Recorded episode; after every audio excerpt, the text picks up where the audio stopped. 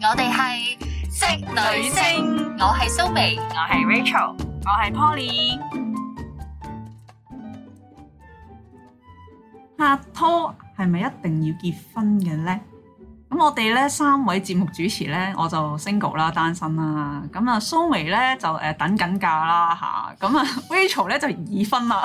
三個人生狀態都齊晒。咁我哋去今集就討論下，其實如果你有一個穩定嘅拍拖對象，即係假使你感情都唔差啦，咁其實係咪結婚係一件必須嘅事咧？嗱，我結咗婚啦，咁我講先啦。喺我角度咧，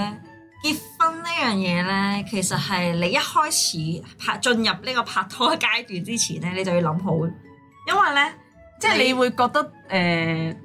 結婚係談戀愛嘅大前提，我係㗎，即係我同我先生啊，佢同我嘅諗法一樣嘅，即係我哋係以呢個結婚為目標而去行呢一段談戀愛談戀愛嘅，因為大家目標好清晰啦，即係大家都想有一個家庭啊，又或者係大家想有一個伴啊咁樣啦，咁都大家想進入呢個婚姻啦。嗯咁、有一樣嘢咧，就係我哋兩個咧都知道大家誒摸索緊咯，即係可以講到明㗎啦，就係話啊，我哋以呢個為目標。但係咧，如果真係中中間唔啱嘅，咁都唔緊要嘅，即係和平分開嘅啫。即係拍啊拖嗰陣時係啦係，啦，咁但係我哋 so far 都好夾啦，即係即使有少少摩擦，即係可能佢好中意行山，我唔中意行山，我比較懶啲咁樣之外咧， 其實基本上大部分咧，佢哋大家都係互相遷就嘅，即係嗌交都會少少咯，不過唔係好多咁樣咯，但係都會有磨合嘅階段咯。咁所以我就覺得，如果你有呢個目標，然之後去進入婚姻嘅話，會更加好咯，即係去拍拖跟住進入婚姻會更加好咯。嗯，咁我又我先分享下我朋友嘅故事先啦。咁話說咧，佢喺疫情嘅兩年前咧，咁佢就同佢男朋友其實都一齊咗好耐，就去婚展咧，咁就買咗一個去韓國影結婚相加埋註冊嘅咁樣一個 plan 啦。咁一買完之後咧，就好不幸就疫情啦爆發咗啦，咁、又退唔到錢啦，咁因為交咗一半嘅訂金。咁 anyway 啦，咁佢都初頭都覺得哎呀好心急啊，點解搞咁耐都未完㗎？咁但係最近咧，我就問佢啦，喂，其實咧你會唔會好心急想快啲去韓國影相？佢話慢慢咧，我已經冇咗結婚嗰個意欲啦。嗯嗱、我諗疫情咧多多少少會令到大家覺得搞個婚禮其實好煩嘅一件事。你要訂酒席，你一定要 take 一個 risk，即係如果突然間咩事嘅話，第幾波第幾波。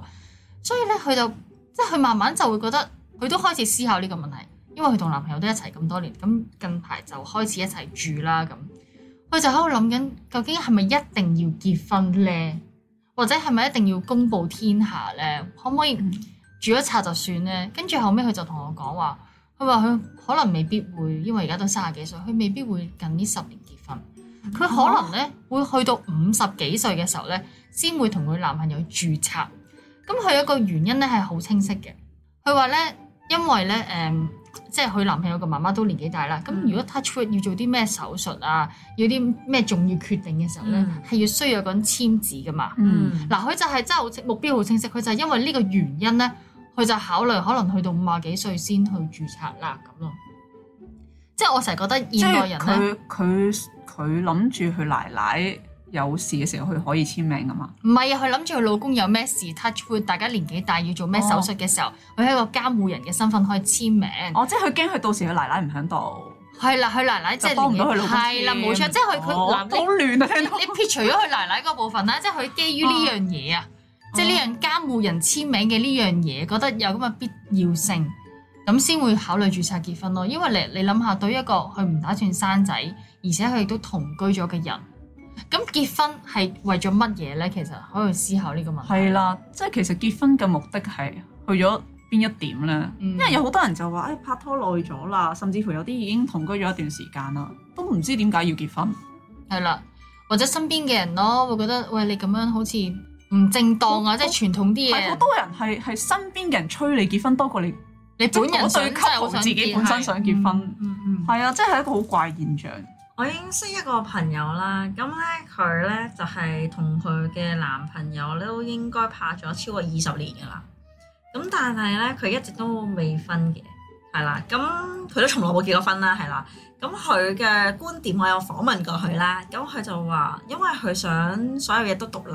嗯，誒、你話佢有兩層樓啦，跟住又自己照顧自己啊，有一份工咁樣。而佢另一半男朋友咧，都係有份工啊，又有自己嘅財產啊咁樣啦。咁佢哋就唔想有財產嘅牽涉，同埋佢又想講自由啲咯，即係佢可以自己享受佢嘅人生咯。即係簡單啲嚟講，就係佢可以得閒就過嚟其瞓下，實得我覺閒就得呢瞓下呢咁樣咯。啲鋪排咗講咁大堆嘢咧，就係唔想有 commitment 咯。係啊係啊係啊係啊嗱，你諗下，其實吳君如同埋陳可辛嗰個例子咧，其實同你嗯嘅 friend 有啲似嘅。係啊當初佢哋佢哋女都有埋啦，係咪先？咁係啊，佢就係講話，佢就唔想俾呢啲財務嘅東西去牽引住啊。即係你講啦，嗯佢又唔係話唔愛嗰個人，唔係話唔想承諾啲乜嘢，而係覺得當有咗一紙婚書，好似我哋係為咗呢樣嘢，我哋要去維係呢個婚姻嘅生活，變咗我有一個原因去愛呢個人咯。即係佢唔想有咁多嘅呢啲咁嘅捆綁，嗯呢啲咁嘅束縛，佢就寧願選擇呢、個呢、個階段係最舒服嘅，嗯係咯咁。係咯，因為有啲人就覺得我婚姻只不過係一個責任，嗯係啊，或者係一個叫做誒、呃我我哋好即係憧憬婚姻嘅時候啊，呢個係一個承諾啊，係一輩子嘅承諾啊，嗯係誒、呃互相放棄咗一片森林，淨係為咗你眼前呢棵花咁樣 樣，即係覺得自己好偉大咁樣，啲愛情好係好偉大咁樣啦，好係可歌可泣咁樣啦。但係對於某啲人嚟講，頭先誒呃愛情講 墳墓就係結婚啦。拍咗廿年拖啦，其嗯實大家已經好似夫妻生活咁樣一齊起居飲食，老夫老妻啦。其實再再去，即係你想有嗰個衝動結婚，其實真係冇啊。咪除非你係想生仔，咁喂你好現實，你幫個仔幫個女報學校，咁你都係一父母個啦父母個身份，你先可以做到呢樣嘢噶嘛。其實即係可能係學校好考多慮時都唔係真係好理你。唔係唔知啊，即係可能考慮好多行政上面嘅程序上面嘅嘢咯有幾多私生子、私生女，其實香港都有嘅都有嘅哦係啊，即係我都有個朋友，佢係誒，即係係我小學同學嚟嘅，嗯佢係即係讀書好叻啦，做咗律師啦，咁佢都生咗個女，但係佢係生咗個女都冇同佢老公結婚，結婚，佢咪老公男朋友男結朋友婚？，佢叫佢叫做老公啦，但係冇住過冊嘅，嗯，係啊，好好笑。佢佢話誒，我哋 day one 拍拖嘅時候已經同佢講咗，我哋係唔會結婚嘅，嗯，但係我哋可以有小朋友咁。新一代嘅，但係其實好，係啊你發覺好多都係咁樣樣係噶。係啊，啊係 啊，我有真係啲有啲唔結婚都可以生咗兩個小朋友噶嘛，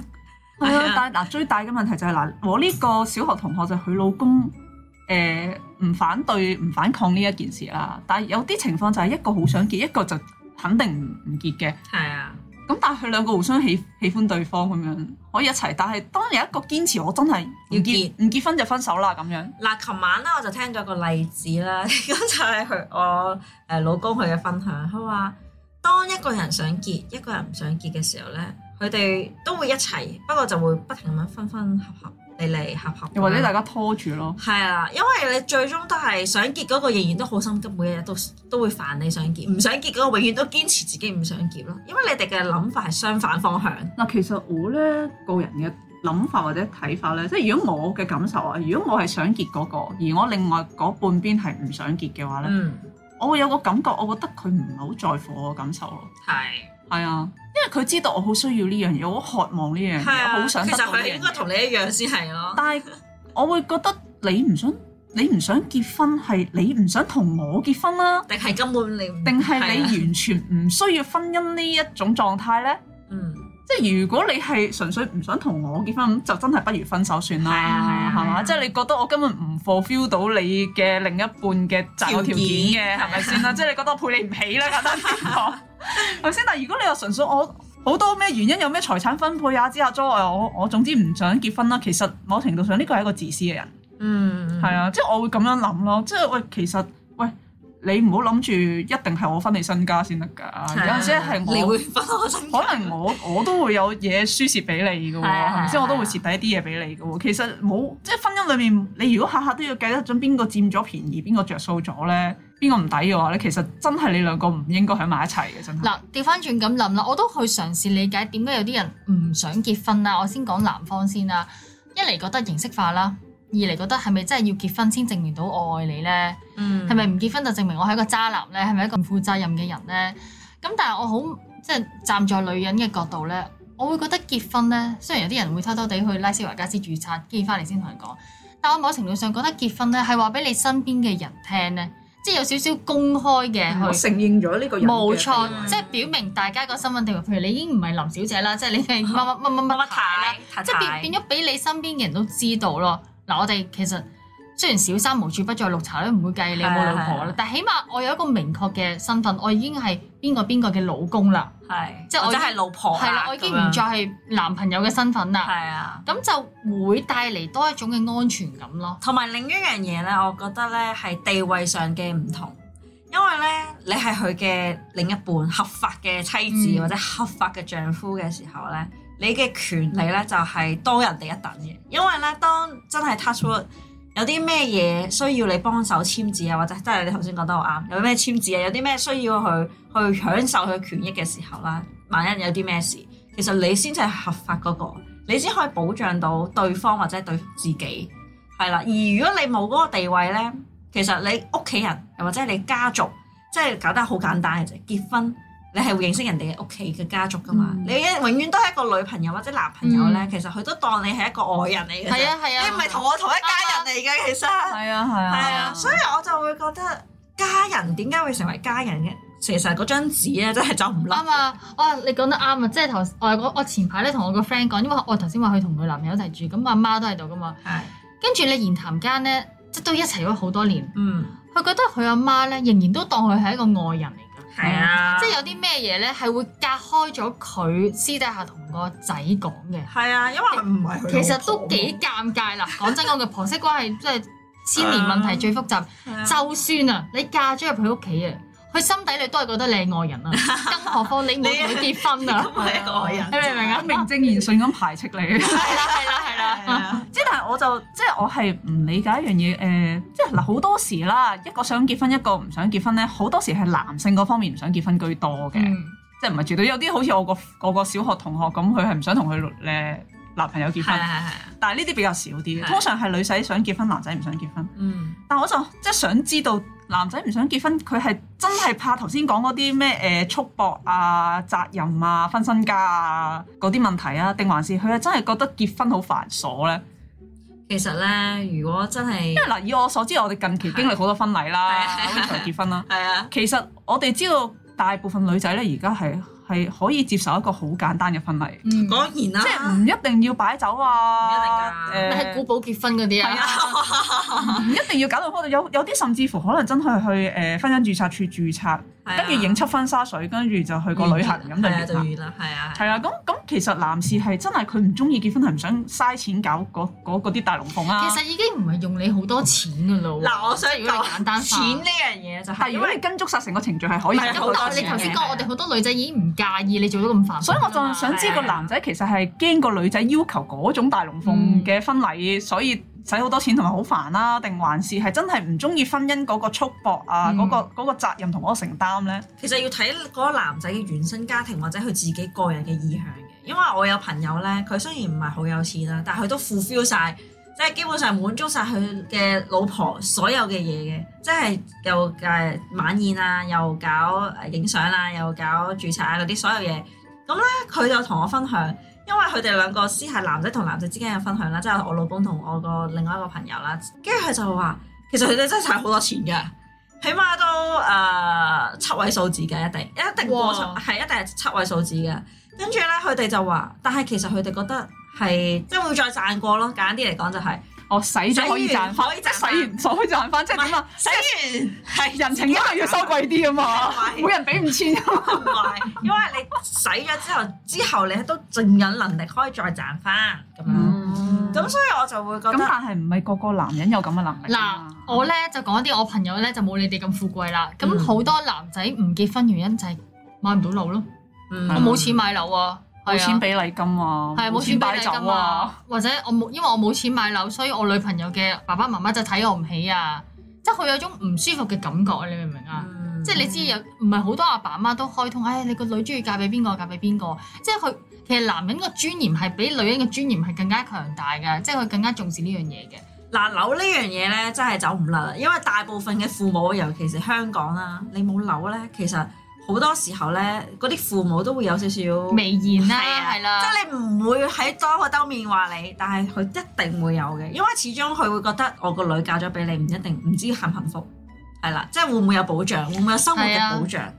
係啦，咁變相咧，自從誒、呃即係我都坦白啲講啦，就係、喺我嘅老公未有買樓之前咧，我阿媽都係會有咁嘅要求嘅。咁當然佢後來買咗之後咧，佢身邊啲朋友就跟個個跟住去買啦。咁有一樣嘢就係個個都想結婚佢先買嘅，啊即係唔結婚就唔會諗住買樓嘅。冇錯。但係佢哋身邊嗰啲全部單身，未有女朋 友，但係佢哋首想先要結準婚。備咗有個蝸居先。係啦，係啦係一定要準備蝸居，因為喺佢哋嗰度咧，佢哋聽完我老公嘅分享之後咧，佢哋覺得原來有樓嘅重要性係咁高嘅。所以你嗯你冇辦法㗎。咁如果你真係冇樓嘅，我覺得你作為女方咧，你就有責任去保護你嘅男朋友啦。係啊即係如果你真心想同呢個人一齊嘅時候係，啊你係要捍衛你哋嘅愛情咯。係啊，即係同埋阿爸阿媽，你當然明白阿爸阿媽嘅諗法，即係希望個女嫁得好。但如果你真係中意呢個男人，但係佢又暫時真係買唔到樓嘅話，我希望你都唔好咁輕易放棄呢個愛情咯。同埋一樣嘢就係你要明白將來個生活你係要一齊承擔咯，係啦即係你唔好當初就怨佢話唔係係淨係個男人地㗎啊，你唔好當初之後再怨佢，哇！我同你一齊咗之後冇諗過咁辛苦啊、咁苦啊嗰係啲，啊，所以咁千祈唔好我啊。覺得女仔如果你真係諗住鋪排同個另一半結婚咧，係嗱你唔好提結婚呢樣嘢之前，你即係提我哋儲錢買樓。嗯，係啊，係啊冇。錯。我覺得已經大家會有個共識咧，係我哋將來會有結婚呢件事發生。係啊係啊係咁啊，就好過話喂，第時會唔會娶我？你咁樣問，係咪先係啊好奇怪噶嘛？但係你話哎誒，如果我哋誒誒儲錢買樓，你覺得好唔好啊？佢就佢就知道你想暗示啲乜嘢係係啦，同埋嗱，儲錢買樓即係我唔係要求你一個人俾晒錢去滿足我阿媽或者我阿爸嘅諗法啊嘛，我係陪你一齊去經歷呢件事，一齊去做啊嘛。哪怕我做多做少，我係同你一齊做，就係同甘共苦嘅關係咯，唔就係淨係你自己一個就唔儲錢買樓就咯，唔係嗯坐享其成嗰種感覺咯。有啲結唔成婚就係佢諗住坐享其成啊嘛，嗯即係咩都唔個做男，仔賣晒，嗯，跟住我就係嫁入嚟享受你個蝸居。咁樣。咁樣有有啲男仔就我負擔唔到咯，承擔唔到咧，即係大家都明㗎啦。你香港即係你一般收入嘅屋男企士，人都未必啊，你如果冇屋企人嘅經濟資助，你你想即係三十歲嗰啲適婚年齡能夠買到一層樓，其實真係唔係咁容易嘅。即係除非係你係啲好高收入嘅工種咯，啊係啊，即係做啊銀行咁啊。但係大家適婚年齡都係二十幾到三十幾嘅 啫，你香港二十幾、三十幾有幾個真係儲到幾百萬走去買樓㗎，係咪先？嗯？所以我就覺得係有啲男士唔想結婚，可能就係呢一個原因。嗯，但係如果佢純粹就係頭先講嗰啲，我又驚第時咩同你分身家，又話唔中意有束縛 啊嗰啲原因嘅話呢，我覺得佢純粹就係唔夠愛你咯。係啦，係啊太愛自己咯，係啊自，私因為好難理解嘅呢件事。我哋之前有一集都講話，喂，其實你對一個人有感情呢，你係有佔有欲呢樣嘢存在㗎係嘛。你係唔想有人你搞係我你，㗎咁樣唔，想有人搞你掂你，或者係誒。呃摸你啲嘢。係啦，即係唔想有人可以佔有咗你嗰個名銜噶嘛啊係。咁如果你係佢老公嘅時候，其他男人一埋嚟近少少，你已經可以響起警號啦。你明唔明啊？喂，我嘅嘢嚟噶 喎，係啊，係咪先？即係如果你中意呢個人，你係會有呢個佔有欲噶嘛。嗯其實女士想結婚都係呢個原因。冇錯。係啊其，實咧，我真係好中意咧阿張張學友嗰首歌《你的名字我的姓氏》，即係我係好佩服作呢首歌嘅嗰個作詞人啊！係即係你咧係完全講講得出我哋女仔嗰個嘅心聲，心聲，哦我唔係話要佔有你啲財產，即係當然好多拜金女真係，係啊，但我想真係想佔有你呢一個嘅姓氏咯，係啊，即係會覺得即係我嘅，有我都嗰種係你有嘅嗰咁種樣。連結啦。所以今日係啊係啊我我今日同阿 Rachel 即係食飯嘅時候，我第一個就話：哇，你個身份改變咗啦，即係你已經唔係小姐，你係太太啦。即係我你話你樓下個看更都嗌你做乜太係咧？啊係我啊其實我係心底裏好替你開心係㗎，啊，個空間都好開 心。即係一嚟我覺得呢個。過年有多呢人個幫係即係呢個姊妹，佢佢佢真係叫做成長啦。你冇得係你冇得拒絕成長啦，因為為你係一個人生階段，你你要孭好多責任。但係呢種責任其實係一種幸福嘅感覺。好坦白講，呢一種係男女朋友帶唔到俾你嘅呢種滿足感嚟嘅。係啊就算你一齊咗廿年、三十年咧，我都係小姐咯，你就算係啦喺 Instagram、Facebook 鋪幾多張合照都好啦，冇用呢嘅個真係關係係暫時性嘅啫嘛。嗯冇係啊錯冇錯。所以係我我會明白即係想結婚嘅人嗰個心態咯，係啊因為你真係認定咗對方喺係啦你心目中嗰個位置係好重要，冇人可以取替，亦都唔想有人取替咗你個位置嘅時候，係啊你就會想同佢結婚。雖然雖然離婚率好高啦，離婚好似好簡啊單，但係冇人結婚係想離婚噶嘛。係啊係我啊覺係得咯大部分咧到最後搞到離婚咧，就係、當啊初結婚嗰一刻，嗯，心不甘情不願嘅。係啦，嗰一刻個動機有問題，嗯就唔係我哋頭先講嗰唔係愛種，係啦，即係唔係真係想佔有對方嘅嗰個配偶嘅位置，而係啊 純對粹想佔據佢嘅財產，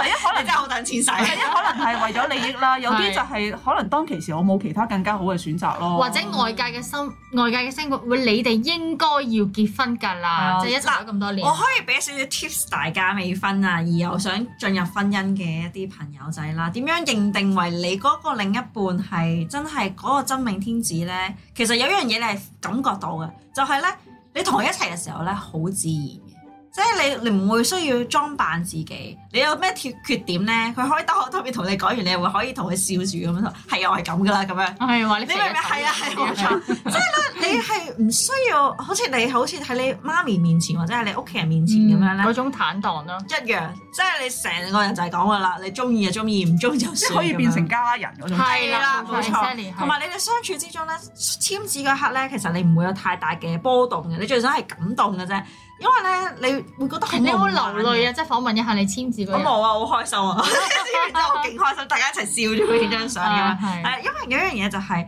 你會覺得嗰種喜悅啊，又或者嗰種感覺咧係好夢幻嘅。嗯即係好唯美啊哎！呀，原來你就係我老公，哎呀，哦原來你就係我老婆啦，咁樣嗰係真係有嗰種朦朧美咁唔樣係，嘅。雖然而家好多男女朋友都會用老婆老老公咁樣去稱呼，係啊係啊，但係唔同嘅，係真係嗰種感覺真係唔同嗯嘅，係啊唔係啊。係，我覺得咧嗰種稱呼有少少 cheap 啊，廉價咗哦啊，將件事膚淺咗啊。其實係一件好神聖嘅事，就算你冇信仰都好你你咧。下個月同我分咗手，嗌第二個老公，感係啊，係啊，冇錯覺。好 cheap 咯，你明唔明啊係係同埋有一樣嘢就係老公啊嘅老婆啦，咁但係因為你家人嘅認可都好重要嘅，嗯即係因為你嫁咗入去，或者係你已經係娶咗人哋個女咁樣，人哋會對你係哇女婿啊咁樣係，啦，呢煮個佢晒成抽嘢，佢可以咧，你阿媽可以光明正大喺其他人眼中嘅，哎呢個係我女婿啊。係啊，冇錯，你都會覺得，但係呢個係我外母啊，咁係一係啊個家人嘅感覺。係啦係啦，即係有關係咯，即係你嘅姓氏或者係你嘅名就會係佢屋企人嘅族譜啊，或者係點啊係樣啊，啊家譜入邊係嘅 家出現譜就你 會哦起碼就係喺佢個家庭入邊係有一有一席之地係啊，你係有個名嘅，你係啊有唔名係嘅。而唔係客席咯，永 遠有都名有份係啊係啊咯冇錯，大家唔好覺得結婚係哇，即係為搞而搞，其實唔係為搞而搞嗯嘅，亦都唔係一個形式化嘅東西咯，係啊，啊係確立彼此關係身份嘅一樣嘢。所以我都最近有問過一啲即係女性朋友啦，我話如果即係俾一個你好好合適你嘅對象，你做你嘅丈夫啦，但係你哋只可以註冊結婚，任何形式乜都唔可以搞，你接唔接受得到？接受接受到如果你真係真愛嘅，你咪接受得到係咯。啊但係如果你啊唔係，我唔得㗎，我我又要佢有錢啦，又要佢靚仔啦，我又要佢家庭學嗯咁你揾個第二個。背景好啊啦，誒，我要一個好隆重嘅婚禮啊！如果其我唔實嫁十㗎全咁十樣美咧，就真係冇可能發生嘅唔。係嗱，你要調翻轉諗，你點解想要有個隆重嘅婚禮先？你係咪想大家都用一個羨慕嘅眼光，甚甚或乎佢唔介意有妒忌嘅眼光去？哎呀，係啊你嫁得真係好啦，你嫁得真係風光，你咪啊其實想要咁先其？ 實講真啦，我哋即係識咗幾年咧，我哋大家都去過參啊參加過啊唔同嘅婚禮咧。，你有邊次你係羨慕同埋妒忌嘅？都冇啊，其實嗯誒，我有嘅。嗯我有一次係即係我見到佢拖住佢阿爸入嚟嘅時候咧，我係有種哇係唯美嘅感覺，但係嗰下嗰剎那就冇咗啦，即係一下咯，一一下子有哦但係嘅。但係我就真係由由頭因到為尾你參加得太多次啦，唔係係嘛？我麻木咗係唔係我對我對呢啲形式上嘅嘢咧，嗯其實冇乜好感㗎。嗯因為我覺得好似有種做 show 嘅感覺，同埋好老尷嘅，即係每次咧見到啲咩新人上台，咩我多謝誒誒、呃呃我奶奶啦，誒、我多謝誒誒、呃呃我老爺啦，誒、誒照顧到我老公啊，養育成人啊，點點點啊，嗯跟住我又多謝我媽媽啦，多謝我平唔時係可能好多都係發自內心去多謝係嘅。，但係但係我覺得嗰刻講嗰啲説話咧，我係冇管動嘅，嗯，因為你唔唔係覺得好，即係點講咧？呢啲通常都係私人要求嘅，唔係因因為為冇冇呢個環節都我得覺得嘅，我想呢我覺得講。呢個環節咧係有少少好似係被逼講出嚟嘅，嗯嗱，我話你聽咧感，覺其實呢個環節係我最唔中意嘅一個環節嚟嘅，嗯因為我覺得你如果你要多謝嘅話，係平日當中都可以多係啊謝，應該平時唔需對要佢尊敬啲係啊，啊唔需。要特登哇關懷開口啲啊，啊我要多謝邊個邊個邊個，我就我就唔即係係我唔係話質疑佢哋講嘅嘢係假，嗯但係係啊咧你用呢種形式講出嚟咧，嗰種感覺冇咁真誠但啊！我想 講咧，好似如果如果會咧稿咁， 我我婚禮嘅時候咧，我唔敢講咧，我媽應該會殺死我啦，應該會。